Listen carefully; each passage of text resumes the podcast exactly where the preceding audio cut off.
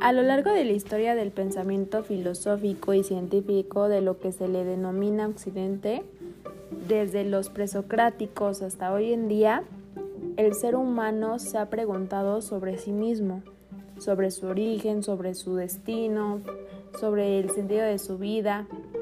Estas preguntas y muchas otras no son patrimonio de la cultura occidental, más bien son interrogantes que se nos han presentado en todos los pueblos, desde los más antiguos hasta los actuales, en donde no son un patrimonio de un pueblo o civilización determinada. ¿Por qué? Porque son preguntas típicamente que nos realizamos como personas, es decir, que todos los seres humanos se las hacen en algún momento de su vida. Basta recordar que las básicas tres preguntas existenciales son ¿de dónde vengo?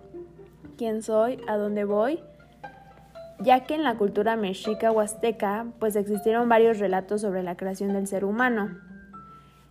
Para iniciar conviene tener como una visión general sobre cómo inició el pensamiento filosófico occidental dentro de la historia de la filosofía, donde se considera a los presocráticos filósofos anteriores, que es a Sócrates como uno de los pensadores que dio un paso decisivo al paso del mito Logos, de igual manera, Tales de Mileto, que fue el primer filósofo presocrático que respondió a una pregunta diciendo que hay dicho principio que era el agua, en donde toda la realidad en última instancia está hecha de agua.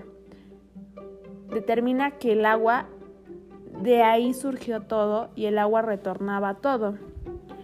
Uno de los datos importantes es que ayuda a comprender las consecuencias de este paso dado por los presocráticos en la distinción que posteriormente hicieron los griegos en tres términos, la dora, la episteme y la sofía.